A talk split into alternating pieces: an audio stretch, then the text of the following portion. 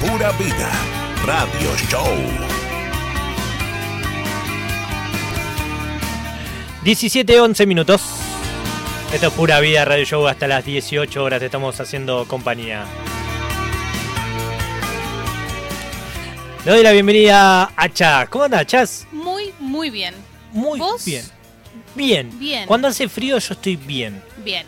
Lo Cuando- justo y necesario. Sí, no, no, no exagero. No andás como. No, no ando, no ando tirando ahí alegría por todos lados. Cuando hay sol estoy mucho mejor. Sí. Ahí, pero hoy estoy bien, estoy bien. La vitamina D. La vitamina. Sería la vitamina. científica. Sí. Chas, bueno, A ver. hoy traes un tema en el cual está, se viene haciendo hace muchos años, pero ahora está en boca de todos y llegó para quedarse. Exactamente. Estamos hablando del teletrabajo. Sí, del trabajo remoto, del trabajo conectado. El teletrabajo, no sé. Es raro, raro, sí. ¿no? Sí. Pero bueno, sí, en realidad eh, todo significa un poco lo mismo. Porque claro, veníamos nosotros pensando en este espacio, en esta columna, de todo un poco, pero últimamente venimos como metiéndole mucho a la digitalidad y a la virtualidad. Entonces, pensando en esto, eh, como para seguir pensando estas distintas cuestiones que nos trae como esta nueva normalidad, que todavía no ha llegado del todo y no sabemos bien qué es, eh, como para empezar a, a- a- a pensar estas cuestiones relacionadas en este caso con el mundo del trabajo y las leyes laborales. Pero como yo no soy experta, hoy me traje una ayudín, una ayudita.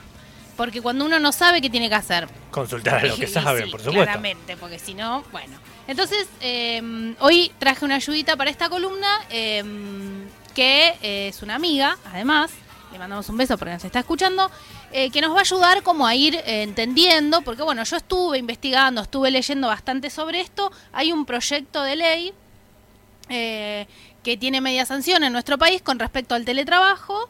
Y bueno, por ejemplo, estuve buscando como números, estadísticas y con todo este tema de eh, la pandemia, parece que, bueno, un montón de compañías, eh, cómo esto influye ¿no? en, la, cotidianidad de, las, de los empleadores, de los trabajadores.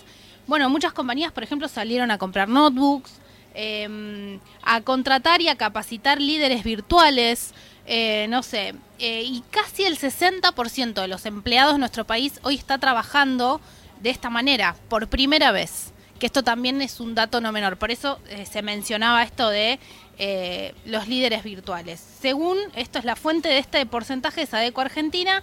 Y eh, bueno, nada, lo que decíamos recién, no es una moda pasajera.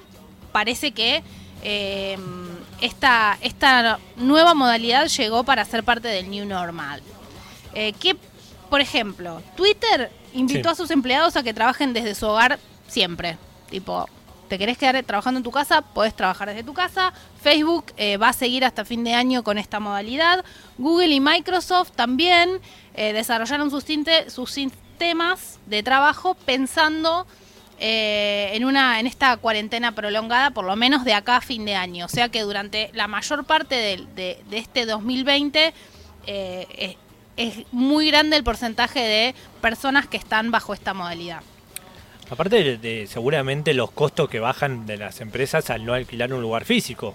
Exactamente, hay un montón de cuestiones que las vamos a ir viendo y que, que, que vamos a ir eh, escuchando, eh, sobre todo de eh, Jessica, que es eh, esta abogada laboralista, que nos va a traer eh, algunas definiciones interesantes, pero bueno, contar o, introducir antes de que pongamos los audios de Jessica que en Argentina tenemos ya estado parlamentario de este debate, hay seis proyectos de ley para reglamentarlo y hay cuatro que tienen ahí mayor iniciativa. Son eh, de los diputados Álvaro de la Madrid, que es del radicalismo, las senadoras eh, Gladys González del PRO y eh, Eugenia Catalfamo y García Silvina García Larraburu del Frente de Todos.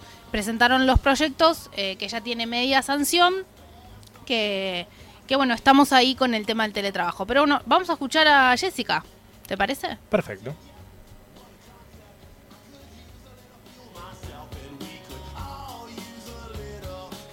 Buenas tardes, mi nombre es Jessica Natalia Martín, soy abogada laboralista, recibida en la Universidad de Buenos Aires en el año 2010 y bueno, en este momento me encuentro ejerciendo la profesión en la capital federal y en el Gran Buenos Aires. La idea de hoy es darles un panorama acerca del proyecto de ley de teletrabajo. El proyecto de ley tiene por objeto la regulación del ejercicio del teletrabajo. Es decir, no viene a modificar los tipos de contratos de trabajo, sino la forma en que se ejercen las obligaciones que deben cumplir ambas partes. Hasta el momento la modalidad típica era la presencial. El trabajador concurría al establecimiento del empleador en la jornada legal pactada, pero a raíz de la emergencia sanitaria en relación con el COVID-19 declarada por decreto de necesidad y urgencia 260-2020, salieron numerosas normas que impactan directamente en las relaciones de trabajo. Y por último, y lo más importante, sería la suspensión del deber de asistencia al lugar de trabajo con goce íntegro de haberes en determinadas situaciones que eh, establecen las diferentes resoluciones emitidas por el Ministerio de Trabajo. Por supuesto que la gravedad de la situación obligó al Estado a tomar medidas urgentes en las que de un día para otro nos encontramos todos y todas en nuestras casas, con nuestras familias, en algunos casos con condiciones dignas para poder trabajar, en otros casos con varias complicaciones por problemas de conectividad o por falta de los medios suficientes para cumplir con la prestación de trabajo, y directamente personas que ni siquiera pudieron trabajar, ya que el tipo de tareas realizadas solo podían cumplirse de manera presencial y su actividad no había sido declarada como esencial. Es en este contexto entonces que surge el proyecto de ley de teletrabajo que actualmente tiene media sanción y tiene como finalidad optimizar la prestación del trabajo preservando los derechos de las trabajadoras y trabajadores. Yendo directamente al proyecto de ley, les recuerdo que el teletrabajo es un modo de organización de las tareas, no es un nuevo tipo de contratación. La idea es incorporar el artículo 102 bis a la LST y definir al teletrabajo como la modalidad de ejercicio de relación laboral que conlleva la realización de actos, ejecución de obras o prestación de servicios lo cual puede ser efectuado de manera total o parcial en el domicilio de la persona que trabaja o en lugares distintos al, establecimiento del empleador, mediante la utilización de tecnologías de la información y comunicación. Eh, asimismo, bueno, deja librado a los sindicatos las regulaciones específicas para cada actividad que se establecerán mediante el coronavirus ahí salía justo corona. Pero bueno, muy interesante. Claro, eh, aclarar que la LST es la ley de contrato de trabajo, que es como la normativa que tenemos hoy eh, con respecto a las relaciones laborales, que ese, sería nuestro contexto normativo y se lo denomina LST. Em, interesante porque es, eh, digamos, hay como algunos convenios que regulan esto del teletrabajo, porque no es algo que no existía, pero sí es algo que hoy mayormente eh, afectó a un montón de, empleados y de empleadores también, eh, de sorpresa, de repente y sin, sin saber cómo hacerlo. Entonces eh, está bueno poder ir sobre la marcha reviendo estas cosas. Como para resumir un poco, eh, hay cinco puntos claves del, proyecto de, teletrabajo. El primero tiene que ver con eh, las condiciones laborales tienen que ser iguales tanto para las personas que son contratados de forma presencial como las personas que eh, están bajo la modalidad de teletrabajo.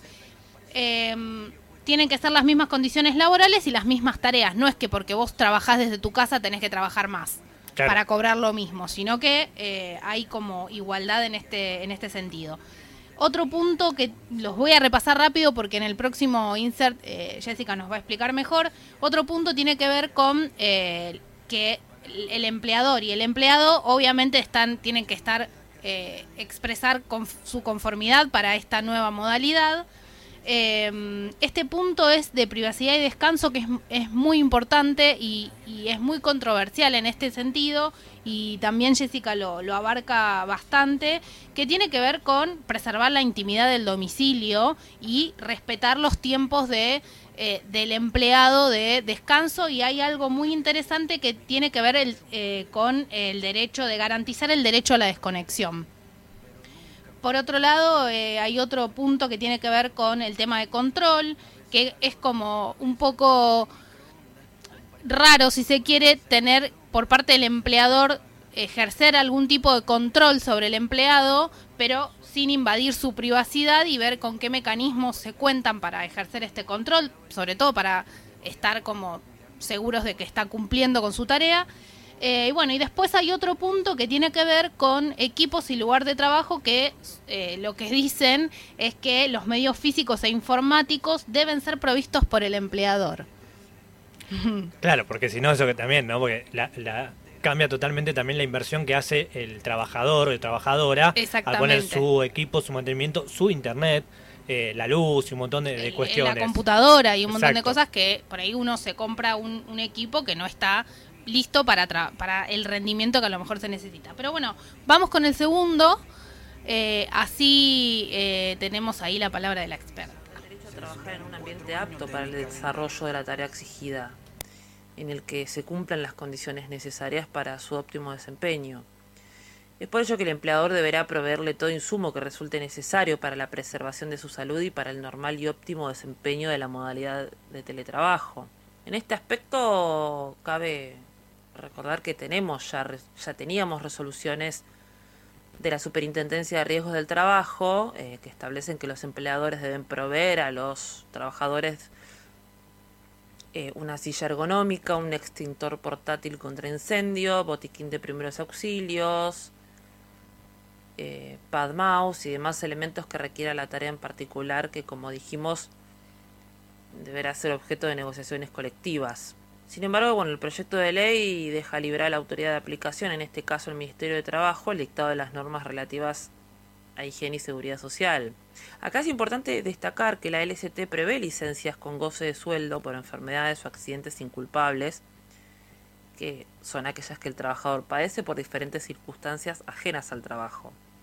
Pero por otro lado también tenemos las licencias por enfermedades profesionales o accidentes de trabajo. En ambos casos debe respetarse las licencias, es decir, tanto en el caso como en el del teletrabajo, como eh, en la modalidad presencial. El hecho de trabajar bajo una u otra modalidad no implica que deban desconocerse estos derechos. El empleador deberá proporcionar el, equipamiento, es decir, tanto el hardware como el software, eh, y en ningún caso el trabajador responderá por el desgaste normal producto del uso o el paso del tiempo. Y bueno, la persona que, trabaja bajo la modalidad de teletrabajo tendrá derecho a la compensación por los mayores gastos de conectividad y o consumo de servicios que deba afrontar. Este, bueno, este proyecto también aclara que bueno, justamente los mismos no serán alcanzados por el impuesto a las ganancias. Hay un tema muy importante que es el derecho a la desconexión digital. A ver, la ley dice textual, el proyecto de ley, mejor dicho, dice textual, la persona que trabaja bajo la modalidad de teletrabajo tendrá derecho a no ser contactada y a desconectarse de los dispositivos digitales y o tecnologías de la información y comunicación, fuera de su jornada laboral y durante los periodos de licencias. No podrá ser sancionada por hacer uso de este derecho. El empleador no podrá exigir a la persona que trabaja la realización de tareas ni remitirle comunicaciones por ningún medio fuera de la jornada laboral. A ver, esto en la práctica no se da de esta manera. De hecho, em, por lo general siempre los trabajadores, por más que estén trabajando de manera presencial, son contactados fuera del lugar de trabajo, incluso cuando ya terminó la jornada laboral. Pero bueno, digamos que este derecho a la desconexión digital se encuentra vinculado al derecho de descanso, al respeto de la jornada legal permitida y la diferencia horaria que debe haber entre la terminación de una jornada y el comienzo de la otra, que jamás puede ser inferior a 12 horas. Todo esto que les acabo de decir, esto último, eh, se encuentra en la ley de contrato de trabajo. Por otro lado, las personas que, que trabajen bajo esta modalidad de teletrabajo y que acrediten tener a su cargo de manera única o compartida el cuidado de personas menores de 13 años, personas con, discapacidad o adultos mayores que requieran asistencia específica, tendrán derecho a horarios compatibles con las tareas de cuidado a su cargo. Y o a interrumpir la jornada. A ver, esto implica una flexibilidad respecto de la jornada de trabajo que es en beneficio del trabajador o la trabajadora que se encuentra al cuidado de las personas enumeradas, ya que podrá optar por una distribución de horarios preferencial de acuerdo a su necesidad específica de demanda. Por otro lado, la ley establece, el, el, proyecto dice explícitamente que cualquier acto, conducta, decisión, represalia u obstaculización proveniente del empleador que lesione estos derechos se presumirá discriminatorio resultando aplicable las previsiones de la ley 23.592. Es decir, en este caso, el trabajador podrá solicitar se deje sin efecto el acto discriminatorio, pedir al empleador que cese en su realización y, ante la negativa del empleador, pedir una reparación del daño moral y eh, material ocasionados. Bueno, esto es muy importante porque en algún punto permite a los trabajadores y trabajadoras poder compatibilizar sus tareas productivas con el con el cuidado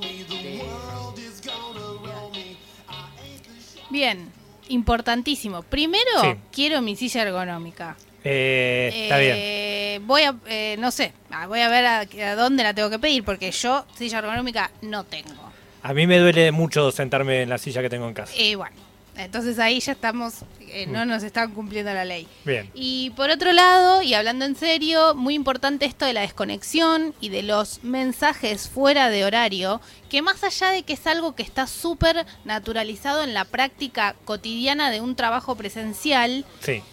con esta nueva modalidad está totalmente descontrolado hasta el tiempo en que uno está trabajando. ¿Por qué? Porque estás ahí un ratito, te vas, comes algo, tomas un cafecito, volvés. Y, es como que no te das cuenta la cantidad de tiempo que estuviste trabajando. Y a lo mejor estuviste todo el día haciendo, eh, cumpliendo tu tarea. Obviamente también esto, eh, un poco esto depende de la organización que cada uno tenga, ¿no? De, pero son estas, estos pequeños límites que se borran y que quedan como medio raros y que te encontrás contestando mensajes fuera de horario, eh, pidiéndote cosas eh, por medios que no corresponden y un montón de cosas que eh, hacen a el estado de, salud mental de todes. Entonces, es, está buenísimo que, que por lo menos se pueda hablar de esto, ¿no? Porque si no eh, después uno, eh, el, que lo, el que lo pone en palabras o el que se anima a ponerlo en palabras, después es el bueno, mira cómo se queja y está trabajando desde la casa.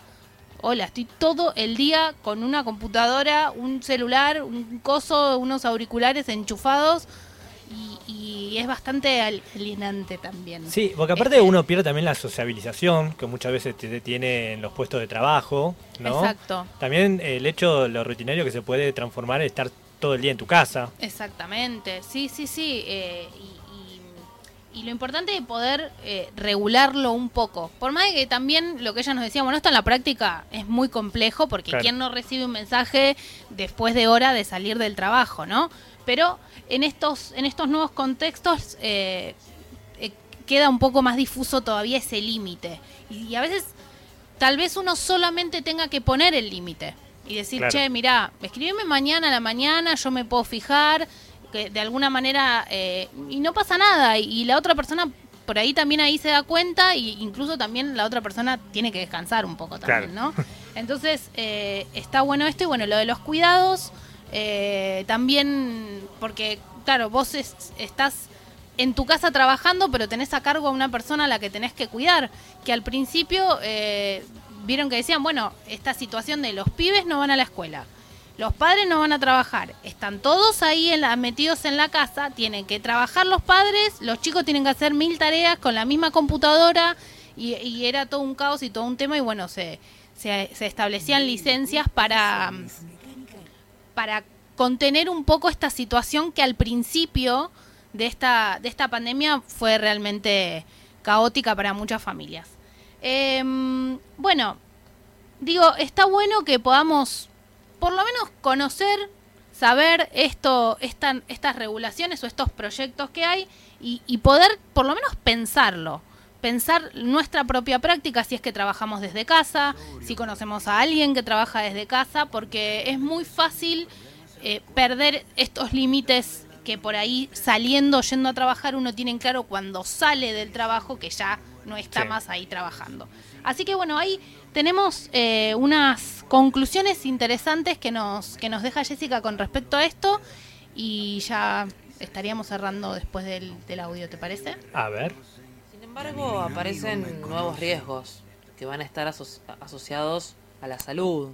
Se habla del famoso burnout digital, que básicamente es una manifestación de, de un estrés laboral como consecuencia de estar largas jornadas de trabajo sin tomar descanso e incluso sin respetar el derecho a la desconexión.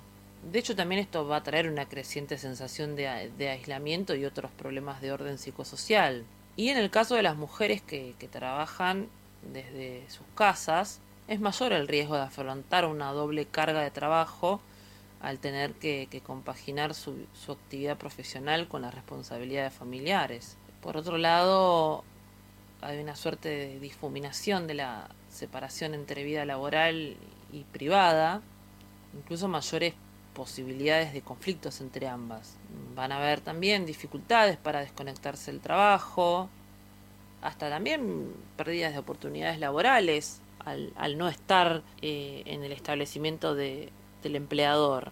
Y por último, bueno, que es lo que ya estamos, muchos estamos padeciendo, es el tema de la infraestructura. Hay falta de espacio suficiente, hay lugares donde la conectividad no es buena, eh, hogares en los que se comparten las PCs con otros familiares. Todo eso hace que, se complique poder realizar el trabajo desde, desde nuestros hogares. Pero bueno, la realidad es que en algún punto este proyecto de ley viene a, a establecer ciertas obligaciones por parte del empleador que hacen a que el, trabajador pueda dar su, su, prestación de trabajo de una manera más adecuada. Pero bueno, en líneas generales, em, el teletrabajo para una circunstancia como la actual es de gran importancia porque permitió que, que muchos pudiéramos seguir trabajando, pero bueno, hay mucho por hacer todavía, ya que, em, como les decía, en la práctica siempre se termina diluyendo la jornada de trabajo, el corte y poder continuar con nuestra vida. Y ahí escuchamos a Jessica, ¿no? Qué interesante esto del teletrabajo, de una nueva forma de conceptualizar al trabajo en sí.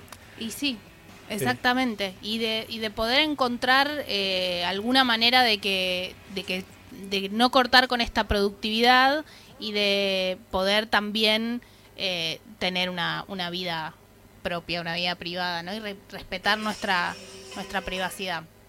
Así que bueno, está, está muy interesante, me, pareció el tema, por eso lo, lo, traigo más allá de que estuvimos hablando mucho de, de esto de la, de la virtualidad y de algunas consecuencias de, de estas, de estas nuevas, nuevas formas y esta nueva normalidad, digamos. Pero bueno, también está muy afectado el tema laboral.